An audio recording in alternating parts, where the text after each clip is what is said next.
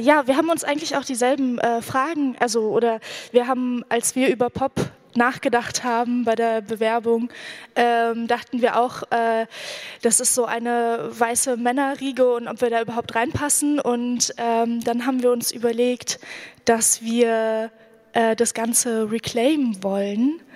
Und ähm, vielleicht magst du noch mal kurz was dazu sagen zu der Bewerbung. Ähm, genau, ähm, also wir haben halt dieses Thema Pop ähm, so gelesen und dachten so, ja, okay, mit Popliteratur können wir halt eigentlich nichts anfangen. Und das ist uns eigentlich sehr fremd und das ist nichts, womit wir uns identifizieren irgendwie, weil das halt so vor allem so weiße, ältere Herren sind irgendwie. Und ähm, wir unser Schreiben eigentlich schon so politischer verstehen und Pop irgendwie so mit Oberflächlichkeit und so assoziiert wird und ähm, wir dachten halt, also wenn Popliteratur so eine Party wäre irgendwie, ähm, wollen wir halt auch eingeladen sein und ähm, müssen halt genau unseren Pop äh, reclaimen. Und wir haben Popcorn dabei. Wir können rumgeben. Äh, ja, leider wie das so im, im, in, in der Popmusik ja manchmal so ist, äh, hat unsere Medienkünstlerin mit uns Schluss gemacht und deshalb äh, sind wir umgestiegen, also wir sind fremdgegangen ähm, und haben uns Instagram angeeignet. Und äh, deshalb sind die Bespielungen auch äh, bei Instagram zu finden unter Popsick. Das wird gleich hier eingeblendet. Ähm, ja. Liken und followen. Ja. Genau, dann fange ich an. Also ich habe ähm, lieb, also popmäßig Liebesgedichte dabei, aber ich weiß nicht, ob das eher so Anti-Pop ist ähm, Liebesgedichte sind. Und ähm, ich habe versucht, queere ähm, Liebesgedichte zu schreiben und auf Instagram so mit GIFs so ein Pflanzenporno gemacht. so ein bisschen. Genau. Ich fange an, die zu lesen. Wirf die Löwenmäulchen hinter dich. Du darfst dich nicht umdrehen. Lass alles zurück, was dich an sie erinnert. Den Kehricht vor dem Tor, den buchstabierst du im Winter wie ein Sperling den März. Schon weißt du nicht mehr, was es war. Schnee, als wäre er nie hier gewesen. Leere Hofeinfahrten, eine fälschliche Behauptung. Die schwarzäugige Susanne hinter deinem Rücken, kein Name für dein Mädchen, das Dorf hat kein Haus für dich. Nicht einmal im Wald lässt es sich wohnen. Du fragst dich, während du gehst, ob es das Pflaster ist, das deine Schuhe nicht trägt, oder deine Schuhe nicht das Pflaster. Die Insekten kriechen in ihre Löcher. Falte den Mond zusammen wie ein Taschentuch. Wir haben genug geredet. Ich will deine scheren Beine nicht länger um meine legen. Da braut sich was zusammen. Im Fernsehen zeigen sie die immer gleichen Bilder. Ich kippe Wein in die Geranien. Ein Flugzeug, das eine Stadt bombardiert, in der ich einmal war. Das tut jetzt nichts zur Sache. Komm schon, kehre deine Knochen zusammen, raff dich und sieh zu, dass du nichts vergisst. Nimm deine Fingerkuppen, deine Rippen, deine Eierstöcke, meine Liebe, ein abfälliges Gewitter. Es regnet sich aus. Gib mir Land, dann rufe ich die Wölfe zurück in den Wald. Auf meinem Mantel ihre Haare silbern, als wäre es ein Alter. An den Ringen im Unterholz kann man erzählen, ich warte schon lange auf Papiere. Es gibt keine Lichtungen mehr, es ist ein Wald wie ein Gebirge. Ich kratze Moos von den Bäumen, fülle meine Kissen. Alles, was ich sage, ist gelogen. Die Wölfe hören nicht auf mich. Ich schlafe in Bächen, esse Vogelbeeren, schamlos, als wäre ich hier zu Hause. Es ist fast morgen. Ich protokolliere. Du musst daneben liegen. Deine Arme, Beine, eine Spinne im Gras quer über die Wiese. Darf es uns nicht treffen? Im Park sind wir auf der sicheren Seite. Ich übe mich in der Niederwerfung. Sie muss sorgsam ausgeführt werden und der Reihe nach. Die Beugung meiner Knie, Rumpf, Ellbogen, von den Bäumen einfallendes Licht, was für ein Winkel. Wo soll ich die bartholinischen Drüsen einordnen, die Fernerkundung unserer Genitalien? Ich notiere, die Tabellen liegen im Tau, das Papier weicht auf. dass nichts darunter fällt, was ich unter den Januar schreiben kann. Ihre Haare auf meinen Kissen machen noch keine Perücke. Ich wünsche mir Krankenhausbetten wie Schiffe, weiße Laken, ich gebe alles ab. Arme, Beine, Rumpf, Eierstöcke. Es dämmert sich ein, Tropfen für Tropfen. Ihre Hände sind nicht die, die mich drehen und wenden. Ich suche das Blau ab nach Anzeichen. Unter meinen geschlossenen Augen Schritte, ihre Jacke schlackert um die Hüfte, ein Klopfen auf Holz, die Tür. Es ist nicht die Zeit für Geranien. Eine Verwerfung der Berge lässt sich nicht feststellen. Im Detail aber die Alpenfeilchen, das Edelweiß, kann man erahnen. Es ist das falsche Gebirge. Ich tauche meine Brüste in taufrische Bäche. Kristallin ist hier nichts mehr. Die Trübe, ein totes Tier, ein Leid da, ein Teil da, ein Taleid habe ich geschworen. Ich warte auf Interstadial. Schnee ist hier nicht mehr, nicht einmal ein weißes Hemd, ein weißes Tier überlegt nicht lange in dieser Höhenzone. Durch die Halme geht ein Zucken. Ich trage zur Bushaltestelle meine Schultern ach so schwer. In der Wiese Schleim von welchem Tier oder Tau. Ich schwöre Asche, einer Rose eine schwache, und meine linke Hand streift ein Insekt. Welche Fliege trägt Pelz und wohin flockt die Milch am Morgen? Ich wünsche Wegesrand, Erdgas, wenn weder sang noch brach ich in zwei. Aber wohin mit den Sorgen? Aus dem Naturkundemuseum weiß ich, zerreibe ich Sand zwischen meinen Fingern, Erde und Kohle, ziert das die Rebe nicht, der Eber zeigt sich, reizt sich, schert Zeit um sich. Wie sind diese Bäume zu verstehen und machen die Haare auf meinem Körper schon eine Wiese? Am einfachsten liebt es sich rückwärts. Nimmt man beim Singen einen Vogel hinzu, kann man den Pfeifton weglassen.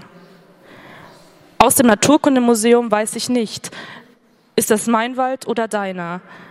Und ein Rückstoß, der sich in den Gräsern zeigt, wie ein Geräusch in einer Esche grau, eine Scherge auch, ein Sucher, Schauer, eine Ursache aus. Wohin mit dem Schorf? Es liegt sich auf dünnen Laken wie auf Papier. Eine aufgefaltete Motte, ein zartes Tier. Ich schiebe deine Arme und Beine beiseite, ihr Gewicht und dich in den Schlaf. Mehr kann dieses Feld nicht abstecken und zu welchen Enden. Vor dem Haus steht Regen und ich in Schuhen. Wie verhält sich ein gestrandetes Reh? Und jetzt? Nur Gerste und Gärten, wohin man geht. Ein Steckraum, mein Stecksaum ist nass. Und die Wartestelle ein Stück Boden. Ein heller Fleck wird bald seine Umgebung sein. Ich aber gehe mit Wermut. Man muss etwas dazwischen schieben, wie Streu, das dämpft den Schritt. An den Sporen kann man nicht lesen. Ich halte mich auf im Herbarium. Ist das mehr Linie oder Wunder? Das Weiß einer Motte ist misszuverstehen. Es ist nur ihr Kleid. Was geschah vor einer Stunde? Halm um Halm ausgezählt, im Dicklicht mein Fahnenareal. Sehest du zu, galt, galt C um Zahl und Saal um Zug. Ein Steg, ein Glas lege gut. Etwas fällt und ist verfallen. Schütt dein Haar und meinen Abraum. Alles, was zwischen den Schritten liegt, ist Regen. Ich weiß nicht, an welcher Seite des Baumes und bergunter wächst Moos.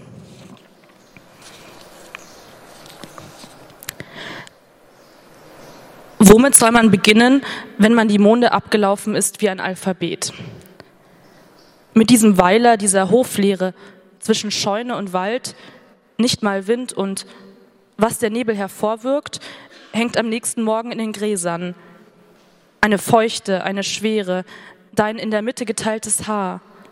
Es sickert und ich streiche aus, fades Licht. Ich schlucke nicht den Regen. Worauf ich warte, tritt nicht ein. Mit welchem Pronomen soll ich dich versehen und zu welchem Ende soll ich atmen? Ein Zucken in den Halmen, bevor ich vergesse. Von welchem Tier oder war da eins? In der Ferne ein Gewitter, das sich in sich zusammenzieht. Und wohin? Du zählst. Ein abgebranntes Haus und darin war nichts, außer ein Bett, ein Stuhl, ein Tisch und mein Bett, mein Stuhl, mein Tisch. Mein Schlaf ist in eine Schieflage geraten. Von da an lässt sich nicht bleiben, nur fragen, wohin trägt man diese Gegend und womit füttert man den Nebel?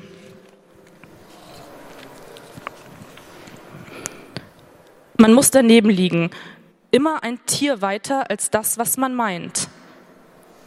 Die Hyäne zum Beispiel kenne ich beim Wort und sie mich genau. Man streicht sich aus zu den Enden. Ein Fell trägt man heute nicht mehr, dafür polyamide Stoffe und darunter mit Stolz einen Körper, den man nicht pronominieren kann.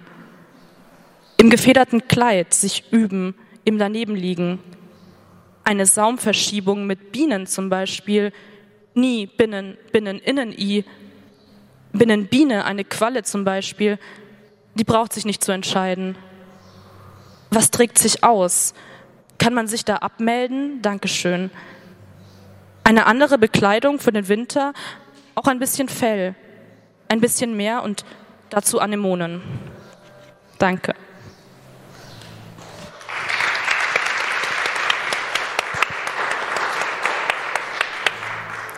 Ähm, ja, ich habe mich äh, im, beim Thema Pop gefragt, oder wenn ich an Pop-Literatur denke, denke ich an so stark subjektive Sachen irgendwie.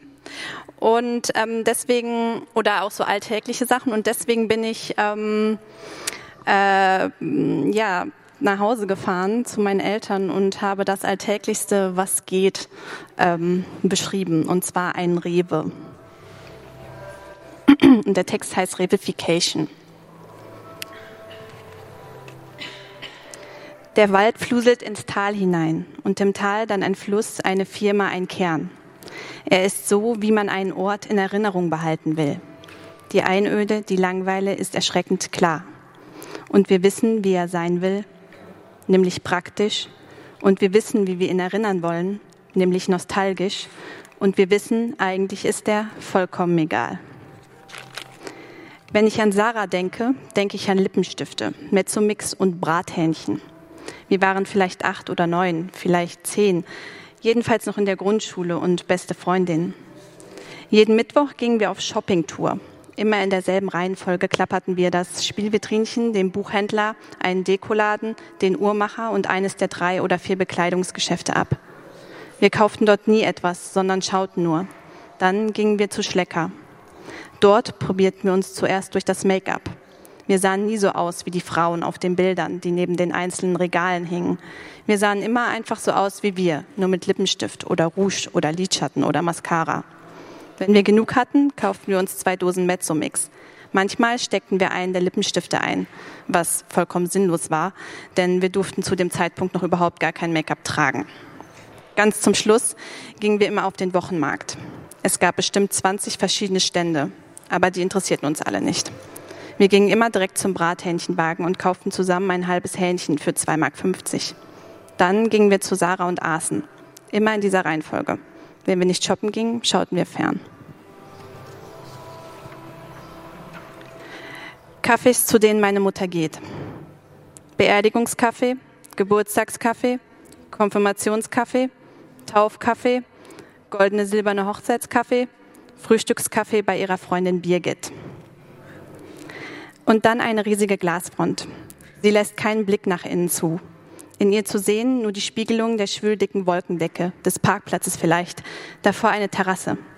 Was denkst du? fragt meine Mutter. Und ich denke, dass ich zu selten nach Hause komme. Ich sage schön. Das könnte jetzt auch Hamburg, Polen oder der Mars sein. Meine Mutter trinkt Cappuccino mit Sahne. In Cafés geht sie eigentlich nicht. Das ist Zeitverschwendung und außerdem zu teuer und außerdem wofür? Im Urlaub vielleicht aber auch da eher um etwas zu essen, Pommes oder so. Hier wollte sie aber unbedingt hin, mal einen Mädelsnachmittag und überhaupt. Und jetzt sitzen wir hier im Rewe XL. Als sie jetzt die Sahne von ihrem Cappuccino löffelt, wirkt sie aufgeregt oder vielleicht kommt mir das auch nur so vor. Jedenfalls schwitze ich. Wir schauen uns nicht an, sondern auf diese Glasfront, die Tischdecke, Deko und dann dieser Parkplatz. Das ist meine Mutti. Mama, hör mal auf, du bist so eine Politikerin. Sag doch mal, wie du es gerade gesagt hast. Ich hab halt so gesagt. Na, einfach so raus halt.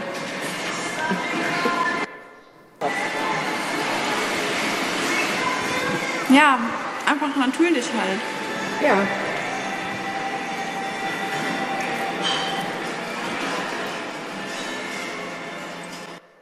Läuft.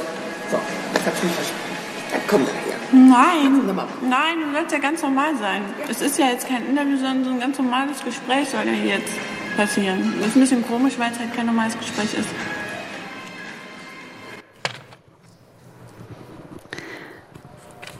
Man kann nicht sehen, wo der Rewe XL endet. In jedem Fall ist er größer als die örtliche Grundschule, die gegenüber liegt.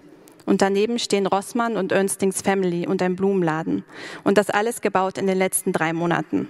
Nicht nur hier, sondern auch im Nachbarort, in dem Ort danach und in dem Na- danach. In der ganzen Region gibt es bestimmt 15 Stück. Und immer so. Rewe XL, Drogerie, Blumenladen. Wahrscheinlich ist es das, was der Mensch wirklich zum Leben braucht. Essen, Klopapier und Blumen. Meine Mutter ist sehr stolz auf die neue Ortsmitte. Das war sozusagen ihr persönliches Herzensprojekt. Immer wieder erklärt sie mir, dass politisches Engagement wichtig ist. Man muss was tun für seine Heimat und deswegen, da haben wir lange für gekämpft. Ich knete mein Ohrläppchen zwischen Zeigefinger und Daumen und nicke und nicke und nicke. Ich engagiere mich auch für mein Zuhause. Ich wohne in einem ehemals besetzten Haus am anderen Ende Deutschlands. Immer noch gibt es keine Mietverträge. Es ist der hoffentlich letzte Te- Termin mit unserem Anwalt. Streitpunkt ist neben der zu hoch angesetzten Staffelmiete vor allem Paragraph 10 der Hausordnung. Wir wollen, dass wir Wäsche aus den Fenstern hängen dürfen wegen der Transpis. Und dann noch eine Änderung, weil im Mietvertrag was von Sanierung steht. Die Bar im Haus boykottieren wir auch seit neuestem. Der Typ will die anderen Läden in der Umgebung durch Preisabsprachen dazu bringen, ihm keine Konkurrenz zu machen. Er will Kiezkönig werden in einer Stadt, die permanent im Kommen ist. Das Durchschnittsalter in unserem Stadtteil beträgt 35,5 Jahre, Tendenz sinkend.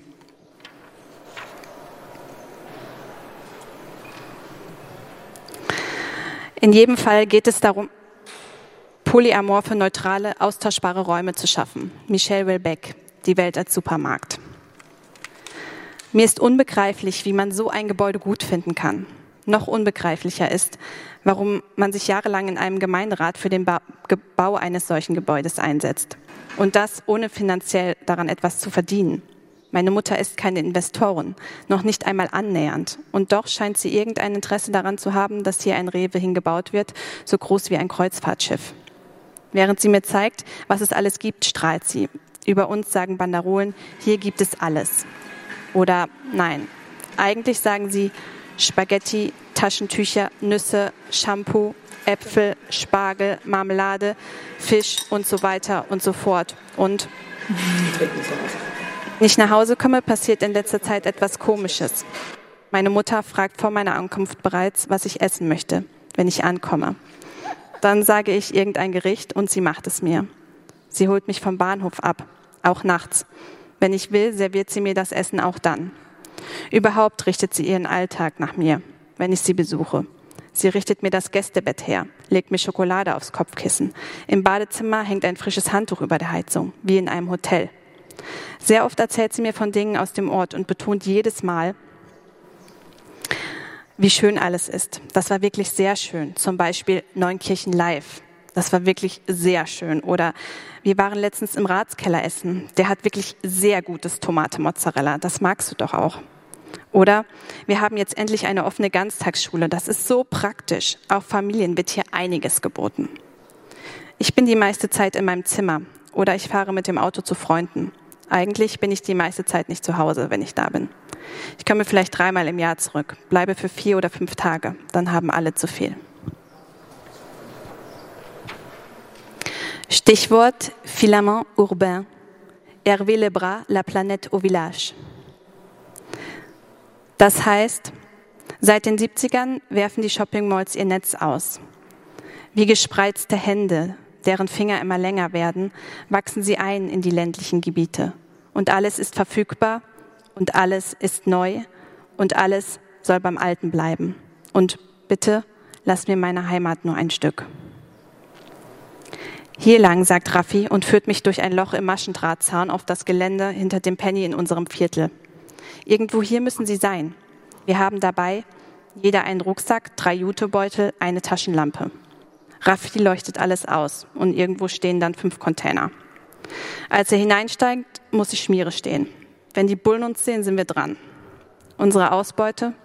20 Packungen Kaugummi, zwei Mangos, ein Fläschchen Vanillesoße, bei der sich hinterher herausstellt, dass sie nach verdorbenem Käse schmeckt, zehn Packungen Kochschinken von der Penny House Marke, ein Salatkopf, von dem ich sage, dass wir ihn lieber da lassen sollten, drei Packungen Dinkelmehl, einige Pfirsiche. Unsere Hypothese lautet nun, dass die Übermoderne nicht Orte hervorbringt. Also Räume, die keine anthropologischen Orte sind und anders als die Baudelaire'schen Moderne die alten Orte nicht integrieren. Registriert, klassifiziert und zu Orten der Erinnerung enthoben, nehmen die alten Orte darin einen speziellen, fest umschriebenen Platz ein. Marc Auger, nicht Orte. Ich komme nicht an in dieser Stadt. Ich habe wirklich alles versucht. Ich habe mir Lieblingscafés, Lieblingswege, Lieblingsstraßenbahnen und Lieblingsparks gesucht. Ich habe ein Lieblings, eine Lieblingspost, einen Lieblingsbäcker, einen Lieblings-1-Euro-Laden. Es hilft nichts. Zuerst dachte ich, es läge am Winter, daran, dass die Straßen dann zu eng werden. Dann kam der Sommer und ich fühlte mich noch genauso fremd wie vorher. Dann kam wieder ein Winter, wieder ein Sommer und wieder ein Winter und jetzt kommt wieder der Sommer. Ich, dachte, ich glaube nicht, dass ich die restlichen Kisten noch auspacken werde. Also fahre ich nach Hause. Meine Mutter und ich waren nur einmal im Rewe XL Kaffee trinken. Ich erinnere mich einfach nicht mehr, worüber wir damals gesprochen haben. Ich weiß, es wäre wichtig. Ich sagte irgendwas über Cappuccino mit Sahne und dann noch irgendwas und irgendwann sagte sie, mit dir kann keiner mehr reden. Stand einfach auf und fuhr weg. Ich musste zu Fuß nach Hause laufen. Der Weg dauerte ungefähr eine Stunde. Als ich ankam, fragte sie, als wäre nichts, was ich essen will. Keiner von uns entschuldigte sich, aber irgendwie, irgendwas war. Irgendetwas hatte sich verändert. Seitdem besuche ich sie alle paar Wochen, verbringe den Sommer bei ihr. Mir sitzen Schuldgefühle im Nacken und ich weiß nicht wieso. Ich versuche irgendetwas gut zu machen. Ich überlege an einer guten Erklärung. Dann ist Herbst. Du machst gleich ein Bild vom Rathaus. Denn das fängt immer, diese Stadt in jedem Gemeinde fängt mit Rathaus an. Danke.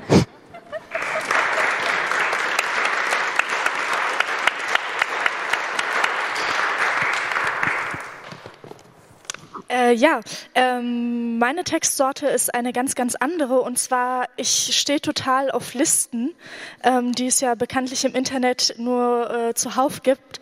Eine meiner Lieblingsseiten für Listen ist Everyday Feminism. Da gibt's wirklich, äh, also ich glaube, jeder Artikel da besteht aus Listen gefühlt. auf jeden Fall kann man durch Listen unglaublich viel super schnell lernen. Ähm, und ich habe gedacht, Ich habe eine Liste erstellt und zwar zehn Gründe, warum äh, Autorinnen und Autoren nicht in ihrer Muttersprache schreiben. Und die erste, die das nicht tut, ist Etel Adnan. Ähm, sie ist eine libanesisch-amerikanische Autorin und Malerin. Als Tochter eines türkisch sprechenden Syrers und einer französisch sprechenden Griechin wuchs sie im Libanon mehrsprachig auf, also welch Wunder. Sie schrieb anfangs auf Französisch, weigerte sich jedoch irgendwann äh, während des Algerienkrieges äh, weiterhin weiterhin in dieser Sprache zu schreiben. Und während des Vietnamkrieges hat sie dann angefangen, auf Englisch zu schreiben. Und in ihren eigenen Worten hat sie gesagt, I fell in love with the American language. I was happy to use idiomic expressions to understand cowboy talk and small town talk. I knew in American things I could not tell in any of the languages I knew. Speaking in American was like going to the Amazon River full of dangers, full of wonders.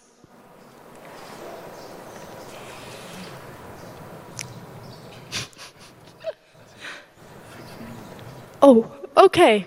Wow, ja, das wird, äh, ja. Ähm, als nächstes stelle ich vor äh, Yoko Tawada.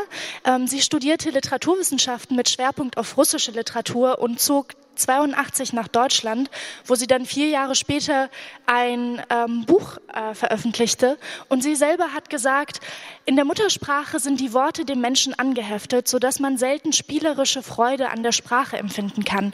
Dort klammern sich die Gedanken so fest an die Worte, dass weder die ersteren noch die letzteren frei fliegen können. In einer Fremdsprache hat man aber so etwas wie einen Heftklammern-Entferner. Er entfernt alles, was sich aneinander heftet und sich festklammert. Als nächstes stelle ich vor Salim Haddad äh, mit seinem irakisch-deutschen Vater und seiner palästinensisch libanesischen Mutter lebte er unter anderem in Jordanien und Zypern, außerdem in Kanada und Großbritannien. Er arbeitete bei Ärzte ohne Grenzen in Syrien, Ägypten, Libyen, Libanon, im Irak und in Jemen.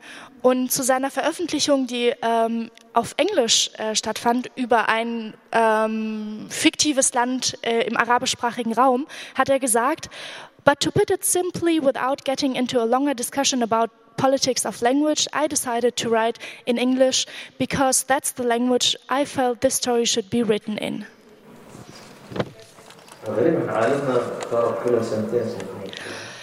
Um, Samuel Beckett ähm, ist ein irischer Autor, der euch wahrscheinlich bekannt ist. Und in den 30er Jahren fand er das Englisch irgendwann ein bisschen zu langweilig und zu einfach und deshalb wechselte er ins Französische. Er wurde sehr oft dafür kritisiert, ähm, dass sein Französisch eher schlecht war. Ähm, er hat dazu gesagt, It is becoming more and more difficult, even senseless for me to write an inofficial English. And more and more my own language appears to me like a veil that must be torn apart in order to get at the thing things behind it. Ähm, als nächstes ähm, Abbas Khadir. Ähm, nach einem Gefängnisaufenthalt von drei Jahren als politischer Häftling floh er 1996 aus dem Irak. Er lebt seit 2000 in Deutschland, wo er Philosophie und Literatur studierte ähm, in München und Potsdam. Und er hat selber dazu gesagt, warum er auf Deutsch schreibt und nicht Arabisch. Manchmal durchlebt man eine Phase, in der man schreien möchte, aber kein Ton herauskommt. Eine Phase der Müdigkeit, der Erschöpfung, in der man denkt, dass man eine andere Sprache braucht. Während des Irakkrieges war ich in Deutschland. Die Lage in meinem Heimatland hat mich beschäftigt. Ich wollte mich dazu äußern, aber auf Arabisch war es nicht möglich. Die deutsche Sprache hat mir die diese Möglichkeit gegeben und seitdem ist sie meine zweite Zunge. Oder wie es Adele sagen würde, Sometimes it lasts in love and sometimes it hurts instead. Als nächstes ist Eva Hoffmann. Ihre Eltern überlebten die Shoah in einem Versteck und 1952 emigrierten sie in die USA, wo sie englische Literatur und ähm, literarisches, äh, kreatives Schreiben studierte, und zwar in Houston, Yale und Harvard. Und ähm, bekannt dürfte sie sein durch das Buch Lost in Translation. Und sie sagte, well, I did decide to write in English, and I decided to write it in English precisely because I knew that this was the language in which I would need to live from now on. Ähm, darf ich noch den letzten Text vielleicht lesen? Ähm, müssen wir jetzt ein paar äh, Texte überspringen. Ähm, und dann noch weiter? Noch weiter? Und noch eins? Oh. ähm, also ich würde gerne eine Sache noch dazu sagen, und zwar, warum ich nicht in meiner Muttersprache schreibe. Und zwar, ähm, wenn ich in Arabisch spreche, hört man, dass ich aus Aleppo komme. Wenn ich Englisch spreche, dass ich aus Deutschland komme. Und wenn ich Deutsch spreche, dann fragt man sich, woher ich komme. Dieses Rätsel lässt sich leicht auflösen. Flucht gemixt mit Zwangsproletarisierung von Akademikereltern. Aber das ist weniger interessant, als es scheint. Interessanter ist vielmehr die Vorstellung, dass jeder Mensch eine Muttersprache hätte, eine einzige Sprache, in der gedacht, gesprochen, geschrieben wird. So etwas wie eine Mutter, die hat man ja für gewöhnlich auch nur einmal. In Zeiten von Adoption, Leihmutterschaft und künstlicher Befruchtung hat sich diese Vorstellung aber selbst überholt. Der Vergleich hinkt. Deshalb sprechen Wissenschaftlerinnen auch gerne von der Erstsprache, also die erste Sprache, mit der ein Mensch konfrontiert wurde. Aber auch diese Vorstellung schließt Menschen oder viele Menschen nur als Phänomen ein, weil Mehrsprachigkeit als Abweichung von der Norm erscheint. Dabei gibt es die Vorstellung von einer nationalen Einheitssprache, Erst seit dem Nationalstaat und in vielen Ländern bis heute noch nicht. Diese Vorstellung eckt seit dem 18. Jahrhundert an, denn in den wenigsten Ländern der Welt herrscht tatsächlich eine Übereinstimmung von Territorium und Volk, wobei Volk hier als Mix aus Blut, Kultur und Sprache meistens verstanden wird. Bürgerkriege, postkoloniale Entwicklung, Globalisierung und die Digitalisierung beweisen die Grenzen dieser Vorstellung immer wieder aufs Neue. Aber genau wie eine Kultur schon immer aus mehreren Kulturen besteht, gehört zu einer Sprache auch immer mehr.